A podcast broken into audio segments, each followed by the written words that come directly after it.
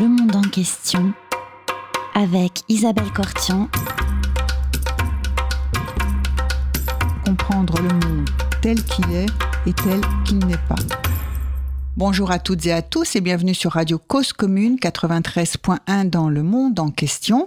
Aujourd'hui, j'ai le plaisir de recevoir Jean-François Lullier. Bonjour Jean-François Lullier. Bonjour Isabelle. Vous êtes, euh, euh, vous publiez un livre, L'homme de Tripoli, mémoire d'agent secret, et je dirais que vous êtes lieutenant-colonel, donc un ancien militaire formé au premier régiment de parachutistes de l'infanterie de marine et euh, un corps tout à fait particulier et vous avez été chef de poste de la DGSE à Tripoli. Vous publiez donc L'homme de Tripoli, mémoire d'un agent secret, récit inédit d'un chef de poste de la DGSE.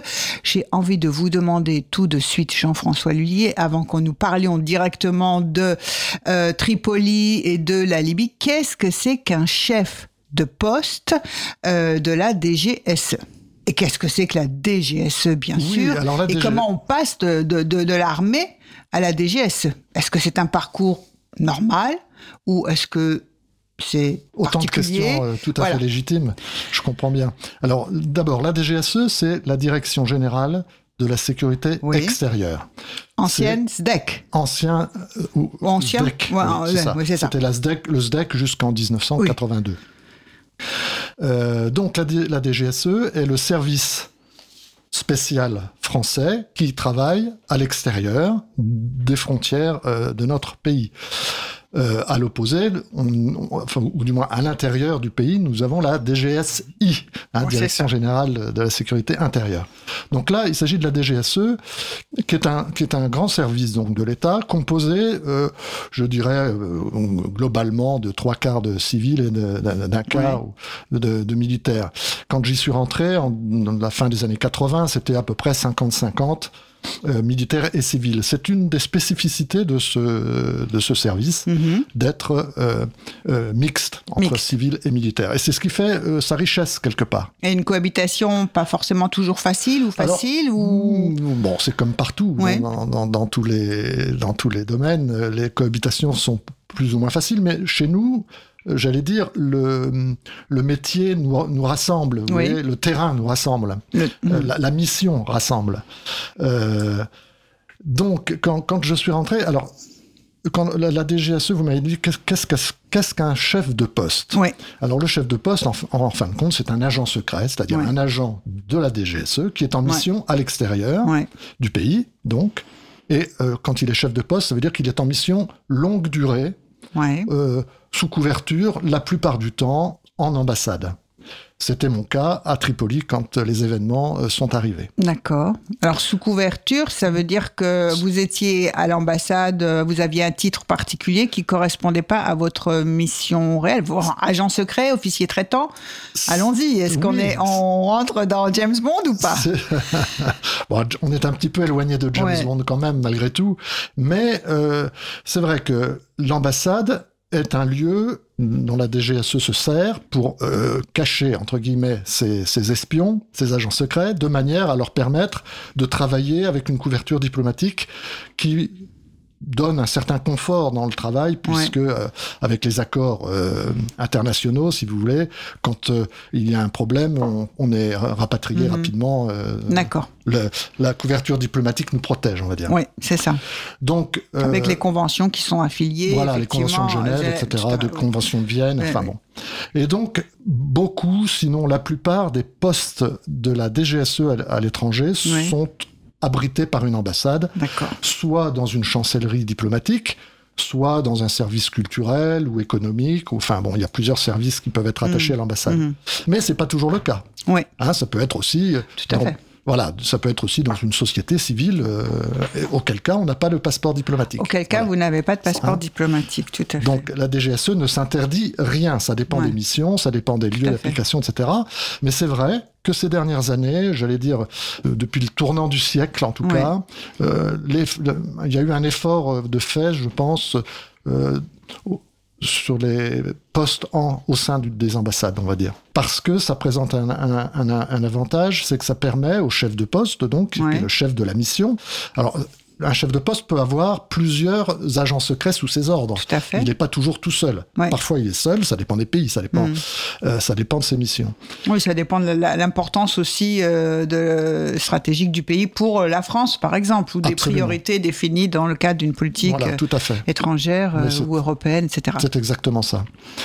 Et donc, depuis, je, je vous disais, depuis le début du siècle, Ouais. du nouveau siècle, mais en fait, ça a commencé quelques années avant, il y a eu un accroissement des missions de la DGSE, des missions, euh, comment dire, ce qu'on appelle, nous, des missions totem, Ouais. c'est-à-dire des missions de coopération avec euh, nos homologues étrangers. Ah, donc un agent secret qui collabore ou qui coopère ou qui travaille, on- vous me direz quel est le bon terme, avec d'autres agents secrets Du pays où il est du implanté. pays où il est implanté. C'est-à-dire que euh, chef de poste à Tripoli, par exemple, vous côtoyez des autres agents secrets libyens, Absolument. au su ou à l'insu des autorités. Non, euh, justement, on est déclaré. D'accord, vous êtes déclaré. Oui, c'est le paradoxe, l'agent secret qui n'est plus secret. C'est ça, Ouais. c'est- tout à fait le, le cas, c'est un paradoxe total Ouais. qui complique beaucoup nos missions secrètes justement. Bah oh, oui. Parce que donc, on a deux types de missions. Quand on est chef de poste, on a la plupart du temps, je vous dis encore, hein, c'est le, cas général. Oui, tout à y fait. Il n'y a pas chaque cas est particulier. On est bien d'accord. euh, Voilà, c'est un peu l'intérêt de Oui. ce service, c'est que euh, il s'adapte à la situation et donc euh, voilà.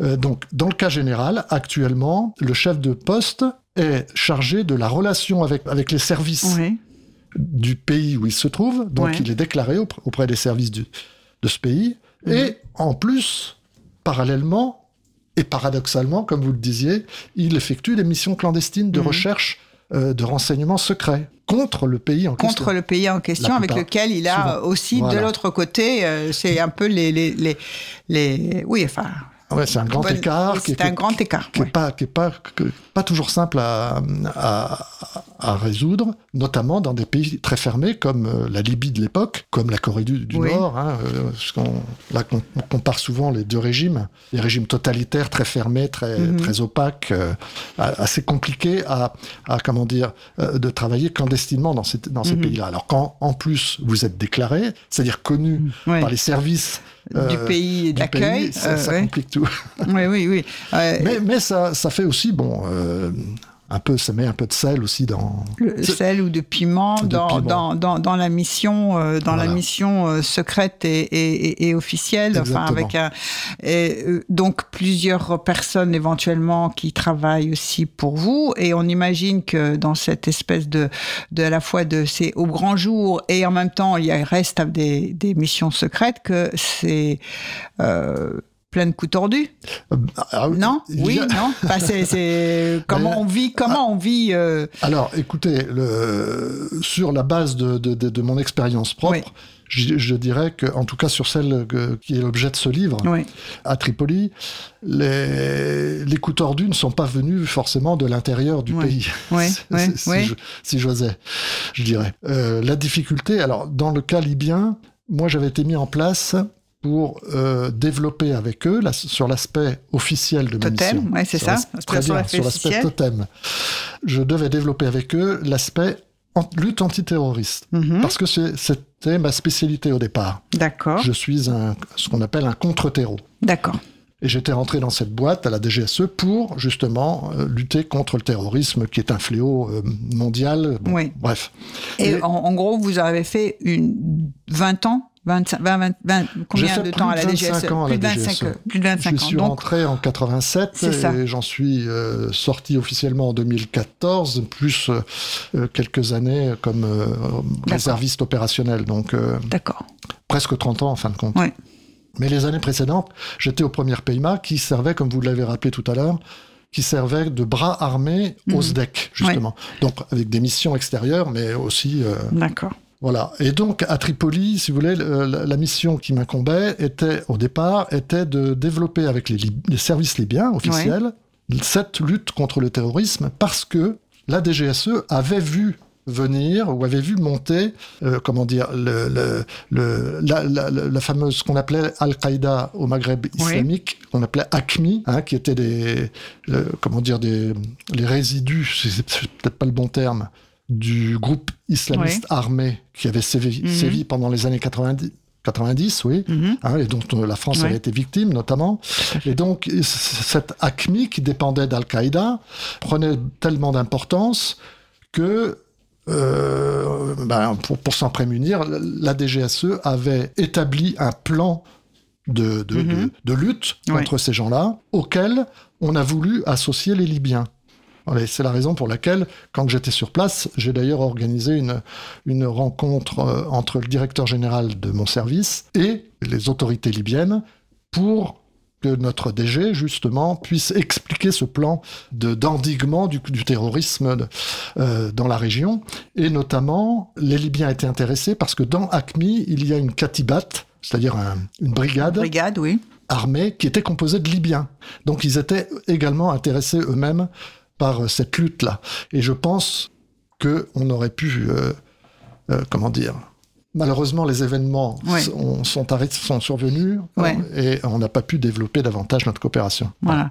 Donc, euh, dans- quand on parle de la lutte contre euh, ACMI, ou euh, c'est aussi dans ce cadre-là aussi que la lutte antiterroriste, que la France a, a coopéré avec d'autres pays Absolument. en Afrique subsaharienne Tout à notamment. fait. Voilà, c'est ça. Absolument, c'est exactement ça. oui. Et le plan de la DGSE, c'était justement, hein, on peut le dire, puisque ça fait bon, maintenant euh, plus de dix ans, euh, était donc d'endiguer ce que je vous disais, les, Oui. les, les terroristes sur toute la bande sahélienne. Que Sur vous toute la de- bande voilà. sahélienne, tout Et à on a aidé le Mali, le, le Niger, le Burkina Faso, euh, le Tchad, enfin toute cette bande sahélienne euh, bénéficiait de ce que le, le service appelait un plan Sahel, qui était le fameux plan de- d'endiguement des, des, menées terroristes dans la région. Et la Libye était aussi inclus dans Et ce donc, alors la Libye était plan in- où- inclus pas exactement euh, à en tant que euh, pays du Sahel, oui. Voilà, mais disons que on- le service, je pense, avait bien, bien, bien raisonné en les associant, Oui. parce que justement, ils ont quand même euh, sur le. D'abord, il, il fallait pas qu'ils aient l'impression que tout ce plan qui se mettait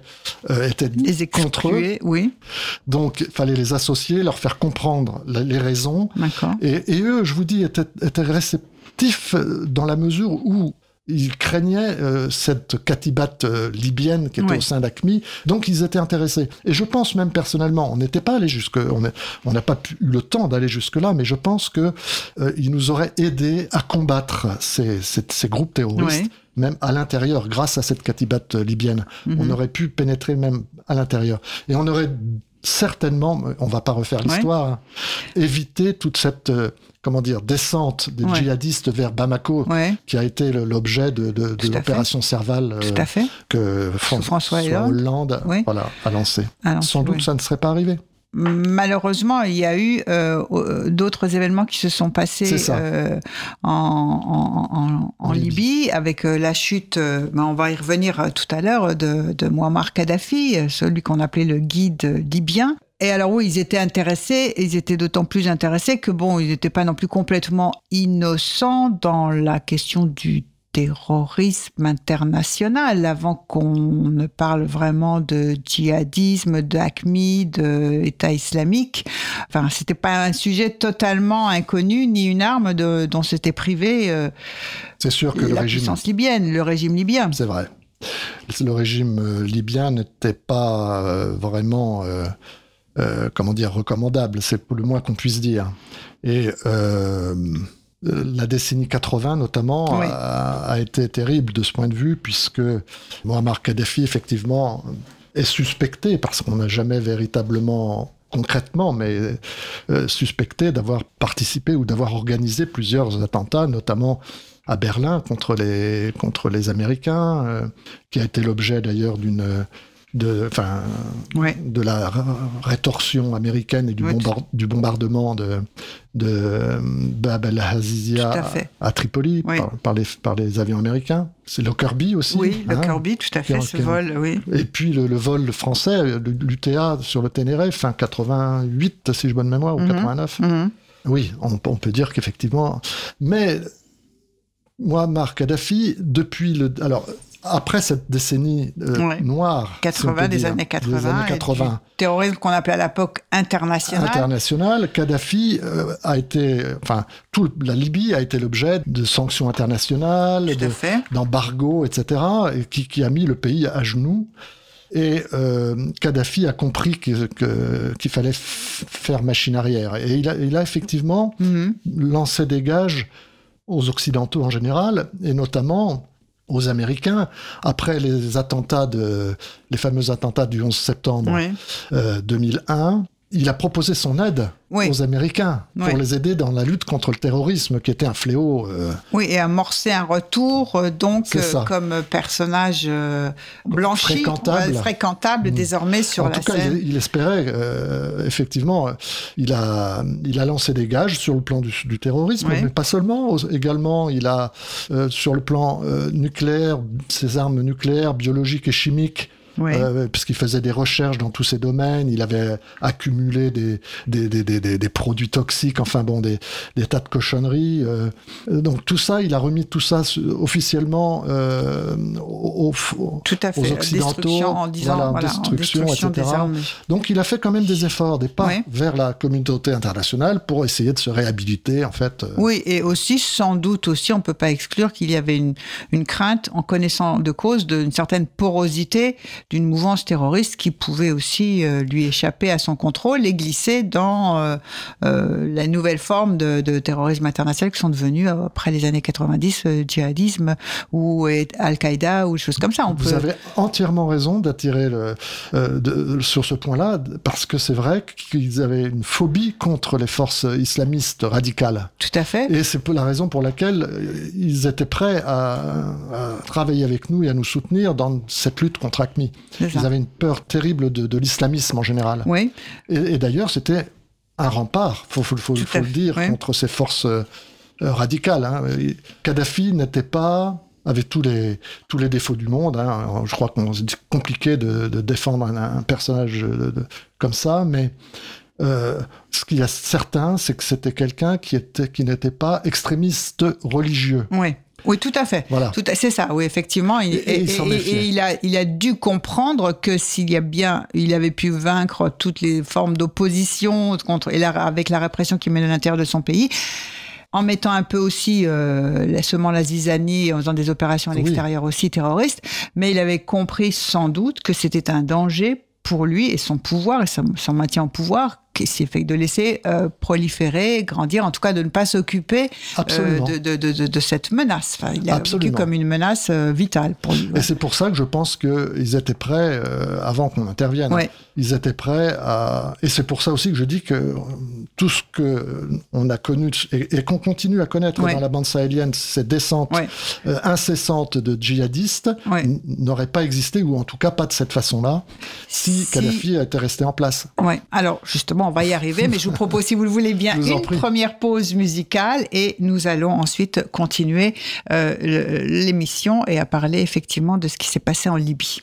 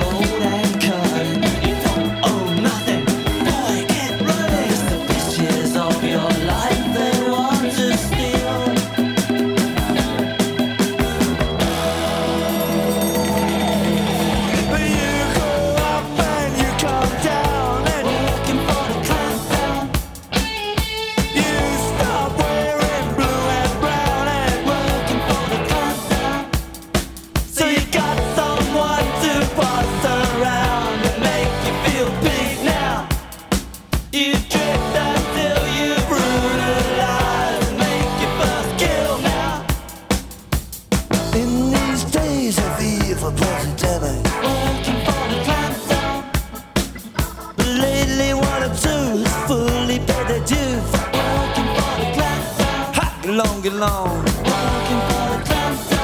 Long, long.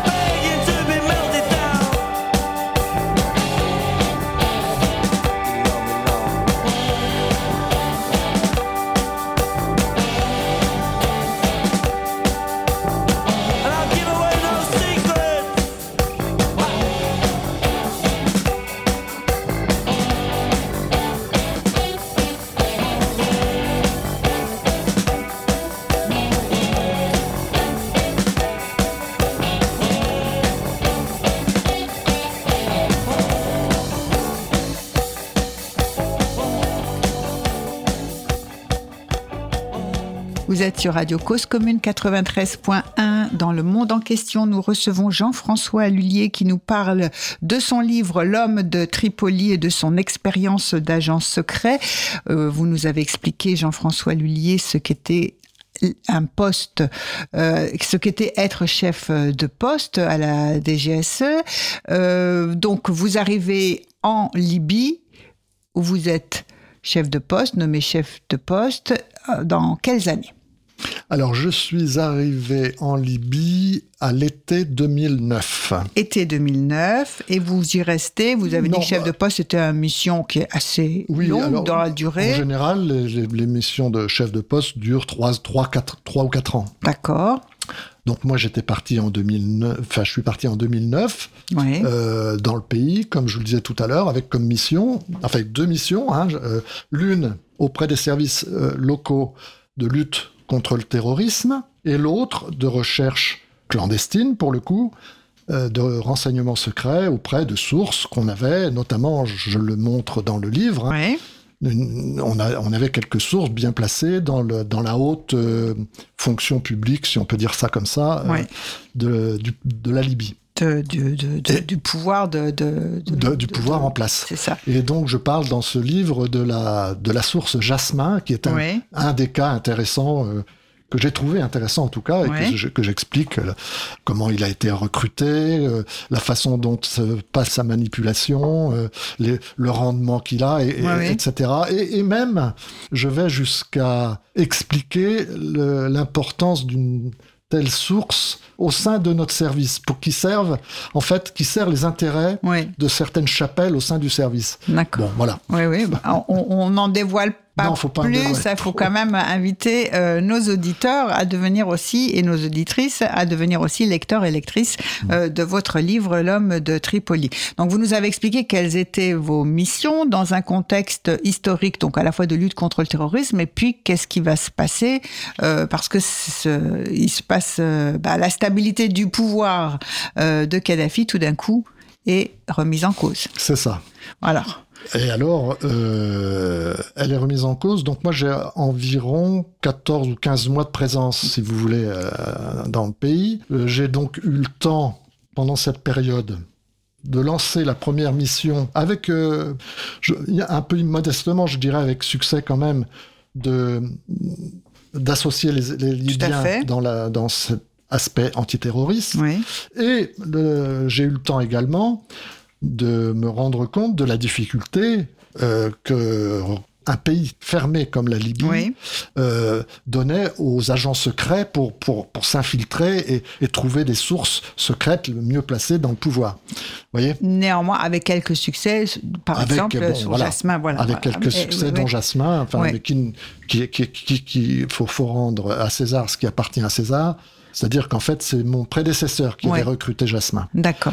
Donc voilà, et 15 mois après, euh, effectivement, et c'est un petit peu là où, je, où je- la frustration extrême que je que, que j'ai en tant qu'agent secret, Ouais. c'est que je suis surpris Ouais. par les événements en fait.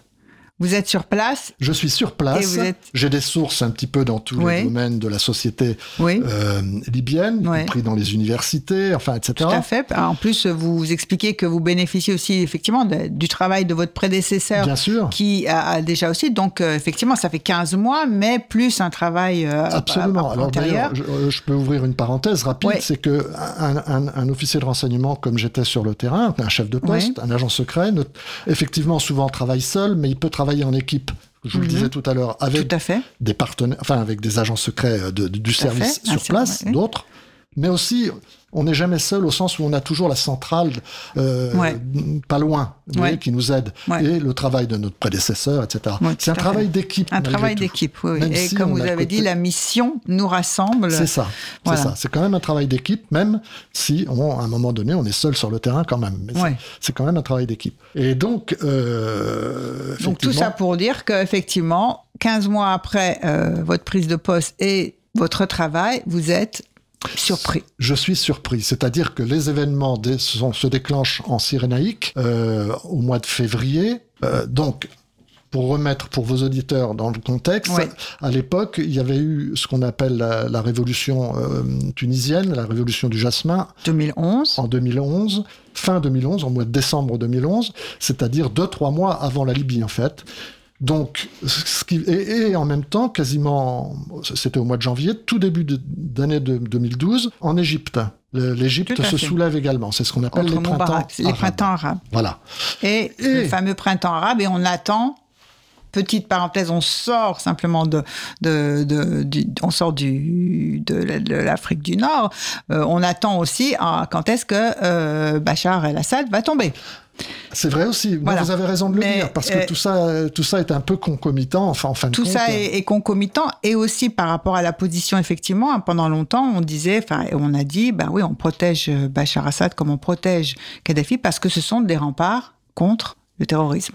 Et on peut dire aussi, euh, peut-être ajouter que euh, le, le pouvoir, enfin le pouvoir français n'a pas vu venir non plus les, les printemps arabes, évidemment, puisque ses émissaires sur le terrain n'ont pas vu grand-chose, malheureusement, il faut le reconnaître, et a été totalement surpris euh, par la révolution tunisienne, notamment. Et euh, vous vous souvenez, c'était Michel Ayomari qui avait proposé euh, que la France Voilà. envoie quelques matraques, n'est-ce pas? C'est ça, Et son savoir-faire, exportation d'un savoir-faire et, et- et d'une production, voilà. Et c'est vrai, l'ambassadeur de, France en Tunisie a été relevé de ses fonctions. Oui. Enfin, euh, donc le pouvoir français a, a- a très mal vécu cet échec, entre guillemets, cette- Ouais. ce manque de, de, de réaction face à la situation tunisienne. Et un peu aussi ce- fa- face à la, au problème en Égypte. Hmm. Et en revanche, la, la Libye, au centre, Ouais. restait stable, Ouais. malgré les événements qui se passaient à son ouest et À à, son ouest et son est, oui. mais stable, mais vous pensez bien que euh, si vous vous mettez à ma place, Oui. que avec ces problèmes, euh, Ces voyants du- rouges qui s'allument partout. voilà, on était forcément attentifs. Oui. Qu'est-ce qui se... Au contraire, même, on était très attentifs. Et bien, malgré tout, Malgré tout, vous êtes surpris. surpris. C'est quand même incroyable de le dire. Ouais. Et je, je, enfin, je le dis parce que c'est avec humilité. Ouais. Euh, mais c'est aussi une explication qui me fait dire qu'il n'y a pas eu de révolution en, Ouais. en- en Libye. Tout a été organisé de l'extérieur. D'accord. Euh, alors évidemment, euh, quand la Cyrénaïque s'est s'est soulevée, disons qu'il y a eu En des... février 2011. en février 2011, Oui. à la mi-février même, hein, en- pour être plus précis, il y a eu des manifestations en Cyrénaïque qui, qui, qui, qui, qui ont été causées par les Libyens. hein. Il Oui, il bien pas- sûr, c'était eux de- qui manifestaient, mais enfin, Voilà. fomentés, comme on dit, de l'extérieur, mais qui? Alors, euh, je dirais pas que c'était fomenté de l'extérieur, parce que les raisons étaient quand même internes, intérieures, et euh, ça, ça s'est développé, disons, avec l'aide de l'extérieur, et notamment une désinformation euh, viru- virulente de la chaîne euh, internationale à télévision Al Jazeera, Qatari. Al Jazeera, Qui, oui. qui, qui, qui, qui a développé tout un, toute une euh, désinformation, oui, c'est le mot, hein, qui exagérait la situation Mhm. et qui, et finalement, les, ça a donné du Oui, avec courage euh, 24 heures sur 24, 24 heures sur effectivement, 24, les ouais. diffusions des images. en ouais. expliquant que, que le régime Kadhafi, enfin, enfin, alors que, bon, Alors donc il y a quelques, il y a des manifestations Alors, il y a qui des se déclenchent pour des raisons déclenchent, euh, et en deux, de trois jours- raisons. Et il y a un écho fantastique qui est donné à ça par, ça. par euh, Al Jazeera. Ce qui fait euh, penser que c'est davantage le début de la fin de Kadhafi que euh, un simple. euh, Alors, euh, alors euh, sur le terrain, on pense pas à la fin de Kadhafi. D'accord. D'abord, euh, quand on voit les choses se passer, effectivement, c'est en 2-3 jours, les 2-3, c'était le 15, 16, 17 février, quelque chose, jusqu'au 19 février, les manifestations en 2-3 jours ont dégénéré. Et sont devenues violentes. Les forces de l'ordre sont dépassées, les forces de l'ordre tirent sur les manifestants, il y a des morts, euh, les premiers morts d'ailleurs, et la situation échappe euh, au contrôle du régime. Et ça, donc, c'est encouragé par, euh, effectivement, cette euh, désinformation virulente du Qatar, enfin d'Al Jazeera Oui. au moins, qui manipule en fait les, les, les, les, les- les- les foules libyennes, hein, finalement, pour les inciter, les encourager à, se, à, à poursuivre ce, ce- cette effervescence euh, qui commence à se développer. Et quels auraient été les quels étaient euh, les griefs euh, ou l'intérêt du Qatar? À déstabiliser la Libye Alors écoutez, moi je suis pas devin, Ouais. je suis agent secret. Ouais. Mais c'est bien un agent secret qu'on a invité, hein, je vous rassure. Donc, je ne sais pas ce que les Qataris a- auraient comme intérêt propre Ouais. dans cette affaire-là. Donc, ils, ont, ils avaient peut-être des intérêts dictés par euh, d'autres Ouais. que par eux-mêmes. Ouais. Alors, vous savez quand même que le, que le Qatar que, euh, est un pays qui, dont les finances euh, servent aussi à approvisionner certains mouvements Oui. euh, extrémistes, on va dire. Tout à fait. Et donc, peut-être que. Mais, là encore, c'est de la politique fiction et c'est compliqué pour moi de sortir de, de mon bouquin. J'allais dire, c'est plus trop mon domaine. J'ai pas, Ouais. de, j'ai pas de choses concrètes à vous dire véritablement. C'est simplement des suppositions. hein. Donc, euh, voilà. D'accord. Mais néanmoins, euh, effectivement, vous pensez que euh, l'écho fantastique donné par la chaîne Al Jazeera à ces manifestations ont fait penser aux Libyens qu'ils étaient plus forts que ce qu'ils pensaient pour renverser Kadhafi ou euh, Ça les a encouragés certainement. Oui. ça les a encouragés? Ça les a encouragés certainement. Et, euh, mais je, je ne suis pas certain que c'était au départ euh, pour chasser Kadhafi. Et, euh, parce que vous savez, la Libye est un pays qui est, dans l'histoire, euh, les gens de l'Est de la Libye, Oui. la- ce qu'on appelle la Cyrénaïque, ont toujours eu dans, dans, dans l'histoire libyenne, euh, comment dire, une position anti-pouvoir central de Tripoli. Il y a, y a une espèce d'opposition entre ces gens de l'Est et les- les- les- les- et l'Ouest libyen. Oui. Et Kadhafi était un homme de l'Ouest libyen. Donc effectivement, il s'oppose un petit peu parce que il y, a le pét- il y a le pétrole au, au centre de, de- de tout ça, Oui. si vous voulez, et tous les dividendes à en tirer. Et donc c'est et, de- et donc la Cyrénaïque s'estimait un parent pauvre et souhaitait être euh, davantage euh, rétribué Ouais. euh, de, de l'argent du pétrole, du pétrole qui rentrait dans les caisses du pays. Et donc souhaitait euh, obtenir son dû. Et c'est pour ça qu'il y avait ces troubles là aussi, si vous voulez. Oui. C'est-à-dire qu'on est dans une problématique qu'on retrouve aussi dans d'autres pays, en particulier en Afrique, de euh, un État euh, moderne qui se construit et qui a du mal à effectivement à, à devenir un, un- enfin avoir un contrôle sur l'ensemble du territoire et parce qu'il y a certaines forces centrifuges euh, ou qui se sentent lésés euh, du fait de l'appartenance du gouvernant plutôt à l'ouest quand et la- les provinces de l'est ne sont pas dans le cas libyen ne sont pas satisfaites ou des choses comme ça. Certainement. Ouais, ouais. La Libye est un pays compliqué quand même. Ouais. Euh, les Libyens. un grand pays C'est un très grand pays. immense. C'est un pays immense, c'est Oui. vrai, hein, un, des, plus grands pays d'Afrique, d'ailleurs en superficie. Se- seule la, la- la bande littorale est la plus peuplée, on va dire. Euh, mais elle est composée, ce ce pays est composé de d'un nombre euh, conséquent Ouais. de, de tribus. De tribus, tout à fait. Et c'est- un facteur important en- dans, dans ce pays-là, même si depuis Kadhafi, Ouais. l'aspect tribal était mis euh, un peu sous l'éteignoir. Oui, Parce qu'il avait réussi, on peut le dire, hein, Ouais. euh, Kadhafi il Ouais. a quand même réussi quelques trucs en Libye. Mm. Et notamment ça, c'est-à-dire il a réussi à, à- à équilibrer, peut-être, on va dire ça comme ça, les forces. Euh, vous parliez de forces centrifuges, les forces de- du pays. Et effectivement, sous son règne, la Cyrénaïque s'est quand même calmée alors qu'elle était très, Ouais. euh, de, de, de, de- de- historiquement parlant, toujours un peu euh, Tension ou voilà, opposée, dans une forme voilà, d'opposition. Exactement. Rivalité. euh, ouais, par rapport à Tripoli, oui. rivalité avec les gens de l'Ouest, Oui. etc. Il, a- il avait réussi à ça. Et, mais cette réussite a quand même, euh, vous voyez, euh, en 2011, donc, euh, a capoté malgré, malgré, malgré tout. Alors, vous êtes surpris, donc qu'est-ce qui se passe? Alors, Vous faites vos valises? oui, on est surpris donc par les événements de Cyrénaïque et j'allais dire par la rapidité. Je vous ai dit 3-4 jours, Ouais. 3-4 manifestations. Et le- la, la- la- Répression, la chose on a- tire, violence et qui ça a rentre en basculé, jeu. a Ça basculé, le contrôle est complètement perdu par les forces du régime. D'accord. Et en même temps, quand même, trois, quatre jours après, donc, Mhm. quelques foyers de résistants, enfin de, de rebelles, Mhm. euh, s'allument dans l'Ouest, Ouais. notamment euh, à 40 km de, de Tripoli, à Zawiya, dans d'autres euh, Mhm. petites villes comme ça, il y a des manifestations violentes. Et même à Tripoli, un soir, euh, quelques manifestations violentes.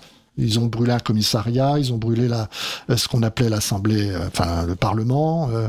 mais voilà, c'est des petites choses, j'allais dire, qui, étaient- qui auraient été réglées, qui ont été réglées rapidement par Ouais. le pouvoir quand même. Mais parallèlement, les Français décident de, de, de fermer l'ambassade et d'expatrier toute la communauté française. Là, on doit être autour du 22 ou 23 février, quelque chose comme ça. Vous voyez, une Très semaine rapidement. très rapidement, une semaine après les, les, les, euh, les premiers troubles importants de Cyrénaïque. Et donc toute la communauté française est d'abord euh, évacuée, et ensuite l'ambassade ouais. fermée et évacuée également. Donc, Et donc, vous me partez, vous, vous, vous, vous, rentrez, Je rentre. vous rentrez à Paris. je rentre et, à Paris. et vous êtes quand même surprise Bah, oui, parce la rapidité avec surpris, laquelle on- la choc. décision sous le choc, Sous oui, c'est plus sous le choc cette fois, oui, de- la, la rapidité. Et alors, c'est-à-dire que là, vous vous rendez compte de quoi? Que les choses vous échappent? Alors, que, que vous ne comprenez pas, vous n'avez pas tout, tout, tout pour comprendre la situation en fait. Alors, je, je- je suis choqué au sens propre parce que d'abord, un, j'ai été surpris par cette euh, vague de, de, de troubles dans le pays Mhm. que, que rien n'annonçait. Et deux, par la décision extrêmement rapide de nos gouvernants de fermer l'ambassade. Et pourquoi je suis choqué? Parce qu'on nous dit, à nous, poste, à moi, poste, chef de poste de la. DGSE, vous fermez toute l'ambassade, enfin vos Ouais. bureaux, vous cassez tout à l'intérieur, tous les matériels, vous détruisez tout, vous détruisez tous les, les papiers, les fichiers que ça, vous ouais. pouvez avoir, Mhm. et vous et, et vous rentrez à la maison. Et donc ça, oui, oui, c'est c'est voilà, un- quelque chose qui n'arrive enfin, excessivement très, rarement. Très rarement, oui. Dans, dans des situations insurrectionnelles euh, importantes. Longue durée, oui, c'est Voilà, ça. On peut imaginer l'évacuation euh, de, par exemple, des Américains du Vietnam, ou mais Voilà, ça, prend, ça exemple. prend plusieurs Voilà. semaines, plusieurs bien mois. la ouais. Ah. situation qu'au- qu'aujourd'hui ils peuvent vivre à Khartoum, vous Tout voyez, à où fait. les gens sont au sein de, de la capitale en train de se tirer dessus, Ouais. etc. Ce qui n'était pas le cas à Tripoli. Oui. Ouais.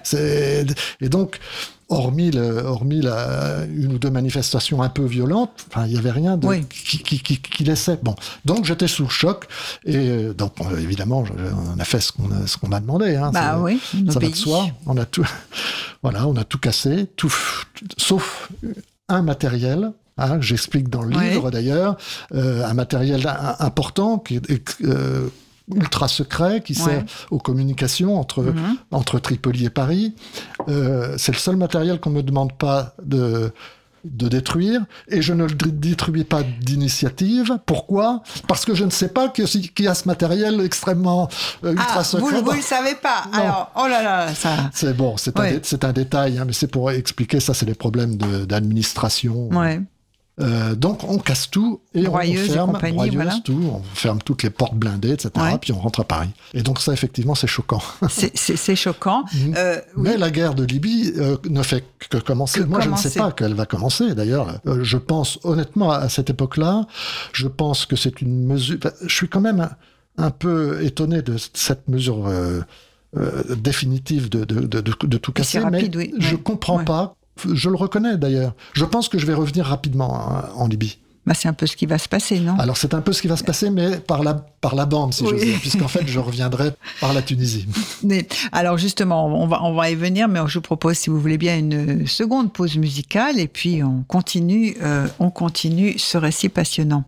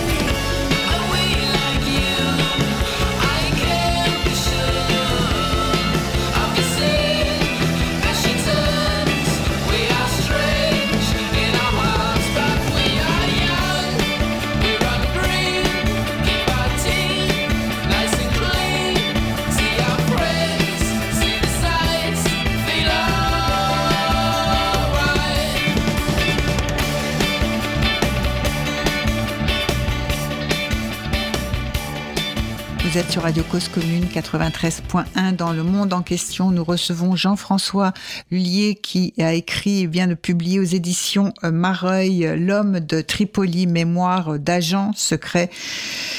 Euh, donc nous en sommes dans ce récit passionnant, euh, Jean-François Tullier, euh, vous arrivez à Paris après avoir tout détruit. Ce qui n'est pas détruit, c'est parce que vous ne saviez pas qu'il y avait éventuellement cette chose, l'existence de ce, matériel. Alors, ben, racontez-nous euh, l'importance de ce matériel. Vous pensez, vous êtes certain que vous allez revenir bientôt. Vous ne comprenez pas pourquoi euh, la, France décide euh, subitement euh, de fermer son ambassade et, et cette incompréhension.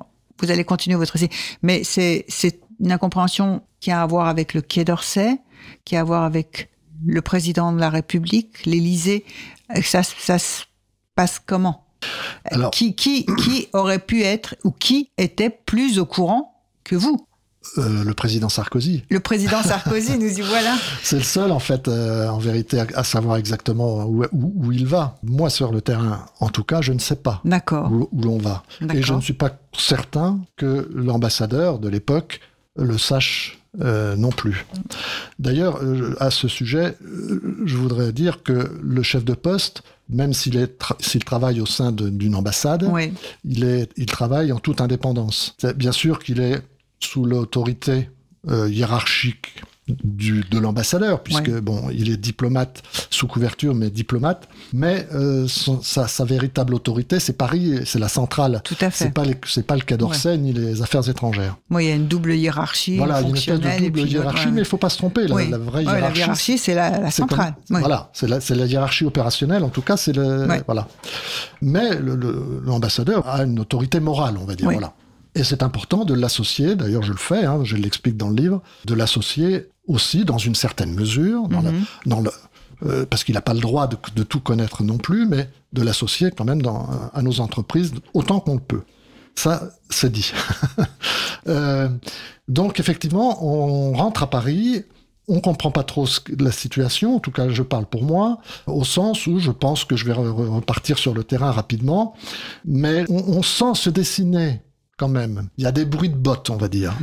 Il y a une intervention qui va, qui va, qui va se passer, mais rien de bien précis. Et moi, ensuite, donc, on m'envoie en Tunisie pour, dans le cas présent, renseigner le service sur les forces rebelles qui s'organisent au sein du pays, en Libye, comment elles s'organisent, etc., etc.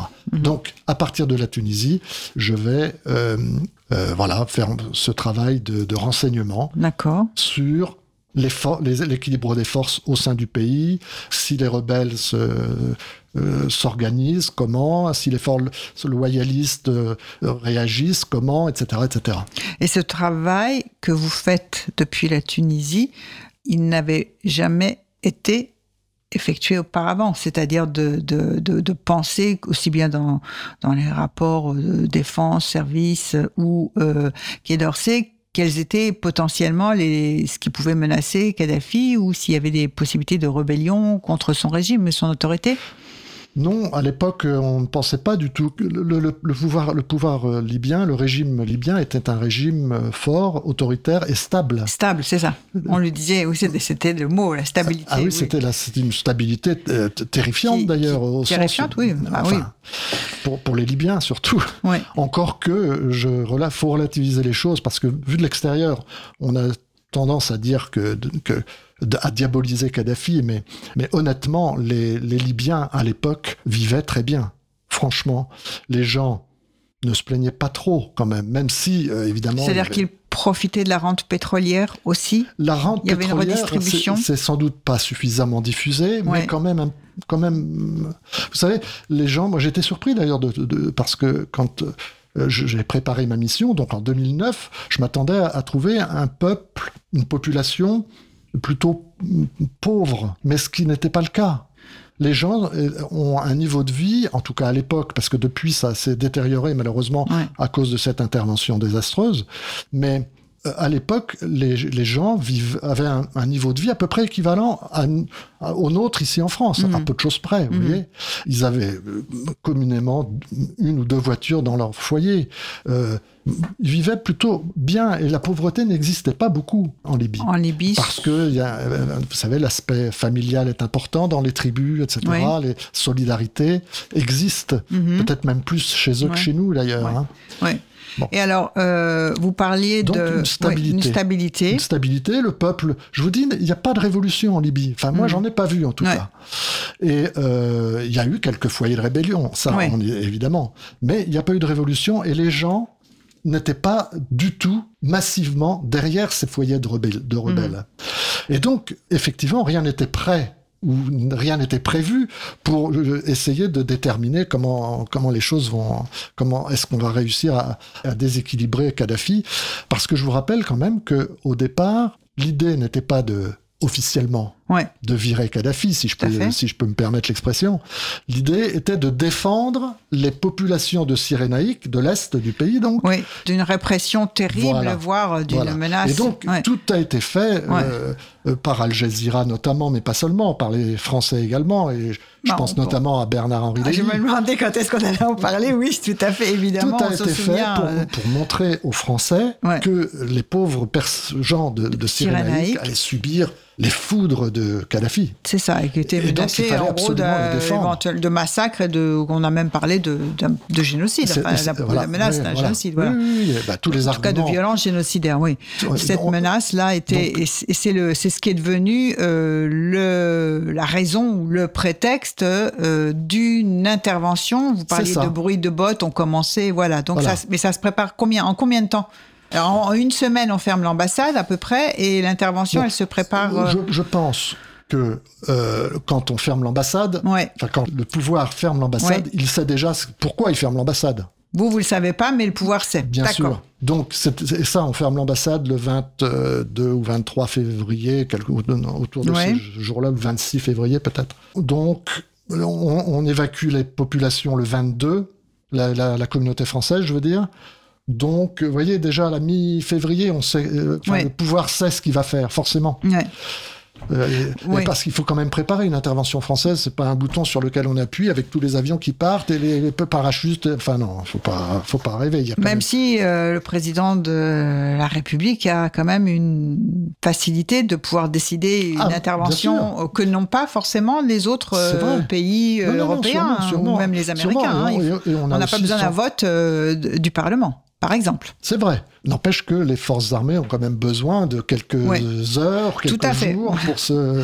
Tout à fait. Oui, et puis même Pour projeter les Ah forces oui. de projection, il faut amener les troupes. euh, voilà. Oui, oui. Et puis il y a- tout un travail de reconnaissance aussi quand même à faire pour savoir où est-ce qu'on va frapper, etc., etc.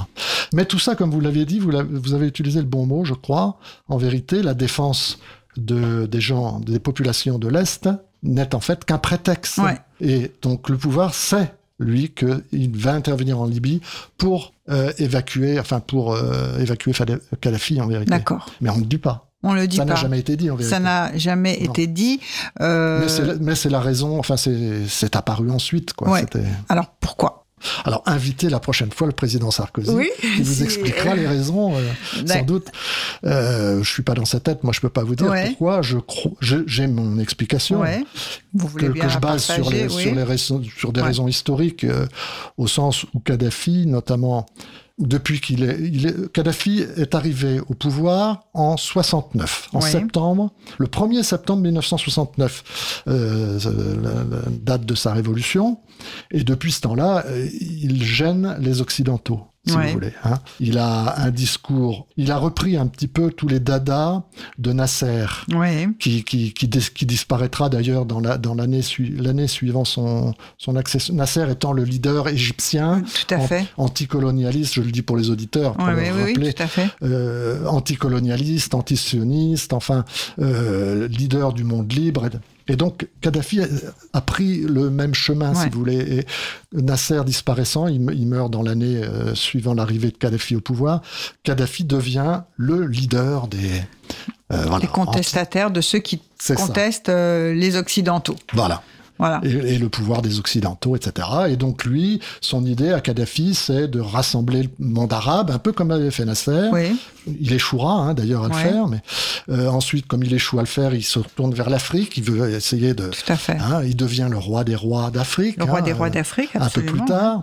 Euh, donc il essaye de, de, de- de- comment dire, d'unir les, les continents en fait contre le, le- le- ce qu'il appelle le pouvoir euh, occidental. euh, est- Tout à fait. Et, rappelons effectivement, euh, cette durant cette décennie-là, il n'y a pas encore la révolution en Iran. Donc effectivement, il, a, il occupe toute cette Il a- scène en matière de contestation ça. euh, des Occidentaux. Et donc, et ça, et ça, c'est ra- rapidement perçu, notamment par les, par le pouvoir français, Ouais. comme une menace de nos propres intérêts, notamment en Afrique.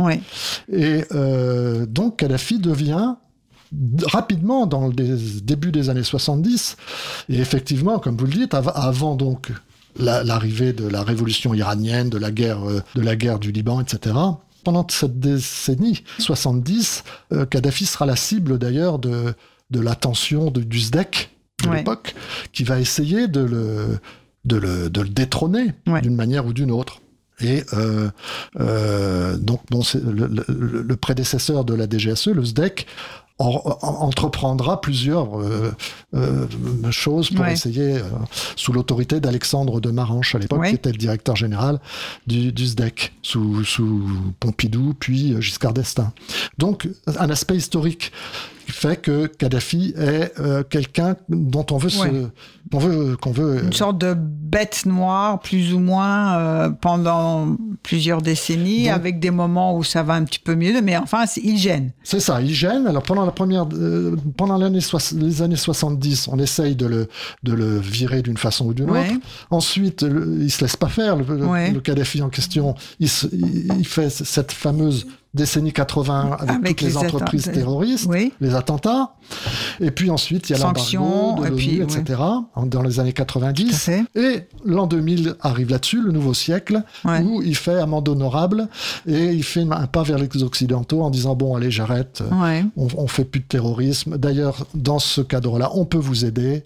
Et Mhm. c'est là où j'arrive en 2009. Vous pouvez nous aider? Eh bien aidez-nous sur Acri. Très bien. On vous prend au mot. Voilà, on vous Très prend bien. au mot. Et puis bon ben. Voilà. Alors, euh, donc vous avez parlé effectivement euh, globalement de ce que les griefs que pouvait avoir euh, le monde occidental vis-à-vis euh, de Kadhafi, Euh, mais la France en particulier et le président Sarkozy en particulier, qu'est-ce qu'il pouvait euh, craindre ou pourquoi vouloir espérer euh, la chute Quels intérêts plus particuliers, plus pointus, il pouvait y avoir. Pourquoi, par exemple, s'occuper de faire sortir le grand argentier de la Libye?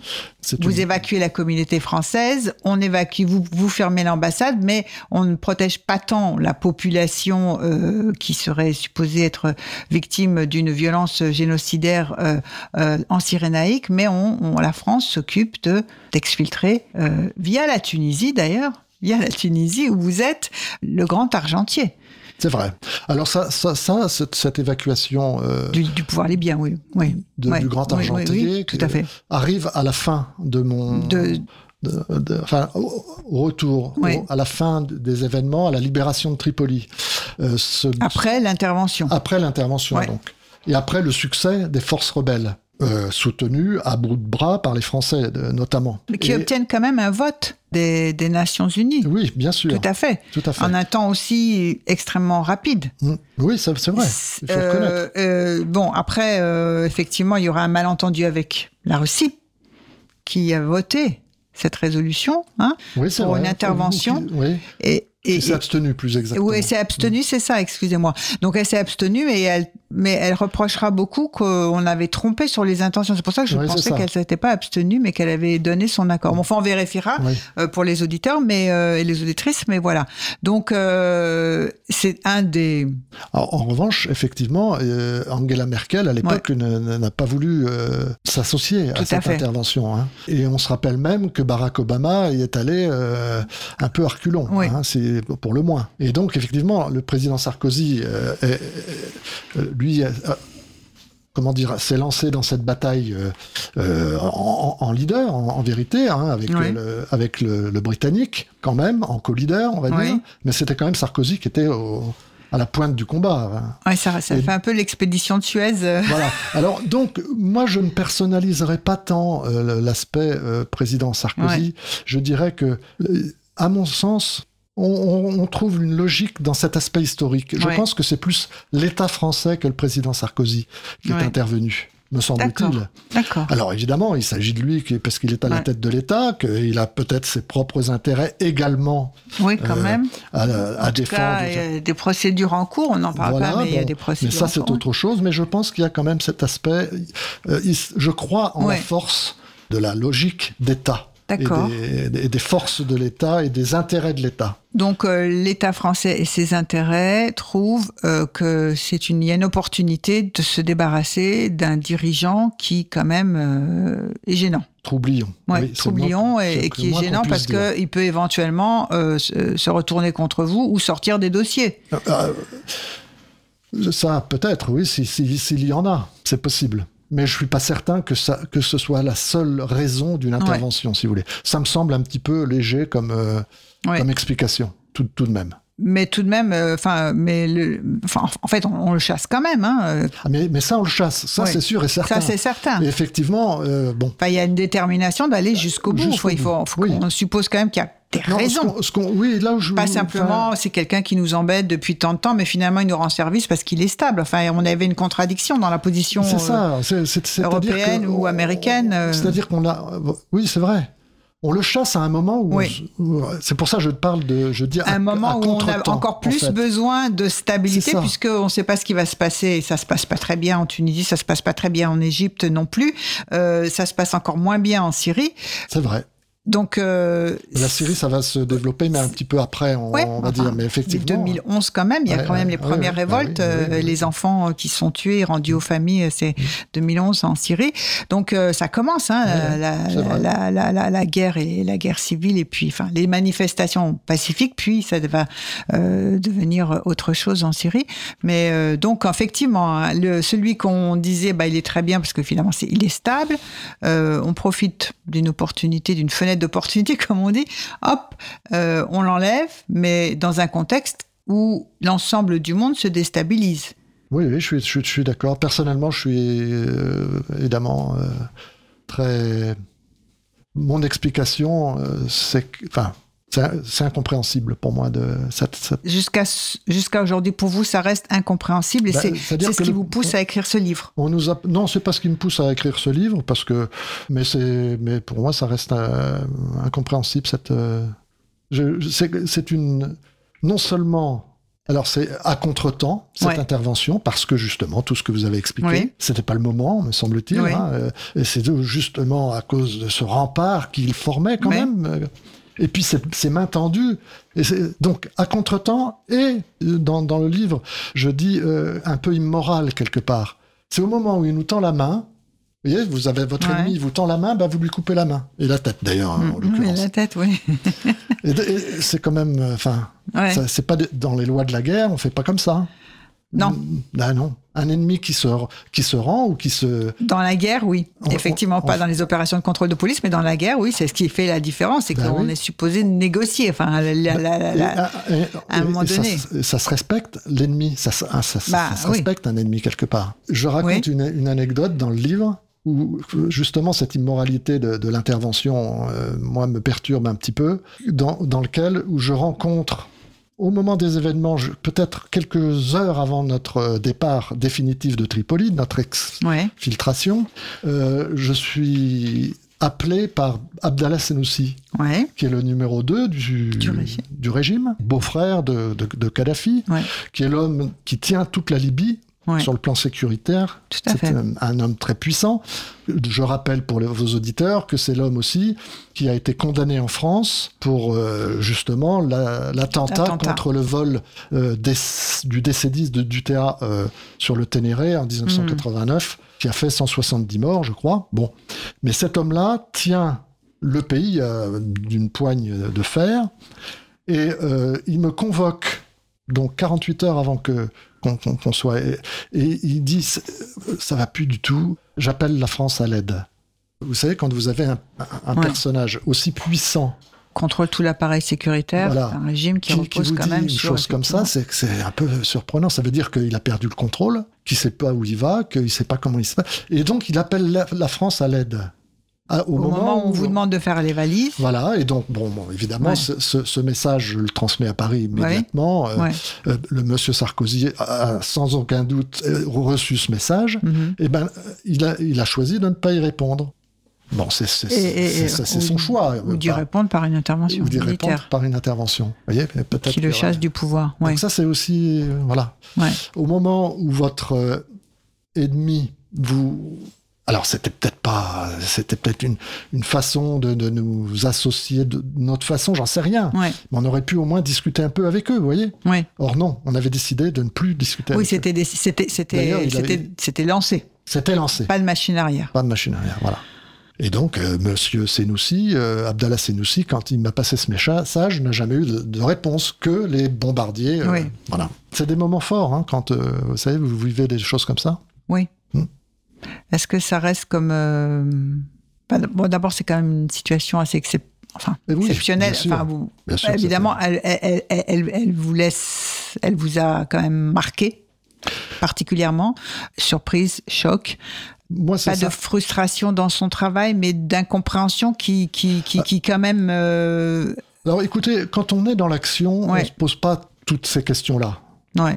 Euh, D'ailleurs, vous voyez, les, les doutes Ouais. dont je, fais, je vous fais part là maintenant, à l'époque, je ne me les mettais pas dans la tête. Moi, je suis un homme d'action. Oui. Euh, on me dit de faire quelque chose, je le fais. Si l'ordre n'est pas illégitime, Oui. je le fais. Je suis officier, Ouais. j'ai été formé pour ça. Ouais. Alors évidemment, on fait attention à ce qui est tout à fait. légitime ou pas, etc. ça, c'est vrai, il ça- faut faire attention, mais sinon, je fais autre chose. Enfin, je veux Ouais. dire, je fais un autre métier si je veux pas. Donc, moi, j'ai une mission, j'accomplis ma mission. Mais ça n'empêche qu'effectivement, je me... les questions que je me pose, alors, les états d'âme, si j'en avais, je me les pose, mais c'est plutôt après, quoi. Vous voyez Après, quand, euh, Après vous- quand après les choses se maintenant, reposent. c'est-à-dire quand les Mm. choses euh, se, se reposent et qu'on a un peu du temps devant soi pour, euh, Voilà, pour écrire. Et, Voilà. et est-ce qu'il y a quelque chose encore que vous voulez euh, sur, sur euh, un retour sur, sur ces événements Alors, c'est cette- pour ça que ce livre arrive. Alors, en vérité, vous me disiez tout à l'heure, c'est ça l'objet, pour ça que vous avez rédigé ce livre. Ou- Oui et non, je dirais. Enfin, non et oui, plutôt. Non, parce que, à l'origine, mon idée, c'était pas tant de parler de, de, de cet événement capital, enfin, Ouais. historique, que de parler de mon métier. Oui. Qu'est-ce que c'est qu'un chef de poste? Qu'est-ce que c'est qu'un agent secret euh, dans, dans un monde moderne C'est bien aussi ce qu'est votre livre d'une certaine façon. Ah, Ah c'est- oui, oui, vous c'est- remplissez bien cet, euh, cet objectif-là, tout à fait. Je, je vous remercie. Non, non, mais, c'est pas ça. Mais oui, non, mais tout à fait. Ben, D'ailleurs, on a commencé par ça Oui, c'est vrai. parce que effectivement, c'est expliquer euh, qu'est-ce qu'un agent secret fait dans, de, de son, Ouais. qu'est-ce que c'est que son métier de- auprès des que- puissants, auprès des, des, des- des- des gens plus humbles, auprès de Mm. comment ils travaillent, etc. Et puis, je m'appuie sur donc cet événement historique parce que c'est vrai que euh, un chef de poste dans ces événements-là, c'est quand même pas tous les jours Oui. que ça se. Et, do- et donc. euh, Ça s'adaptait parfaitement à ma démonstration en fin de Ouais. compte. Et ça- disons que ça rajoutait du, de l'intérêt euh, à, à écrire un bouquin. Mais au départ, au tout départ, c'était plus pour expliquer ce... Le Ah, travail. Voilà. Et, et en vérité, je vais vous faire une confidence, je, je- je- je l'écris dans le livre. hein. C'était même à destination de mes petits-enfants. Oui, ils sont.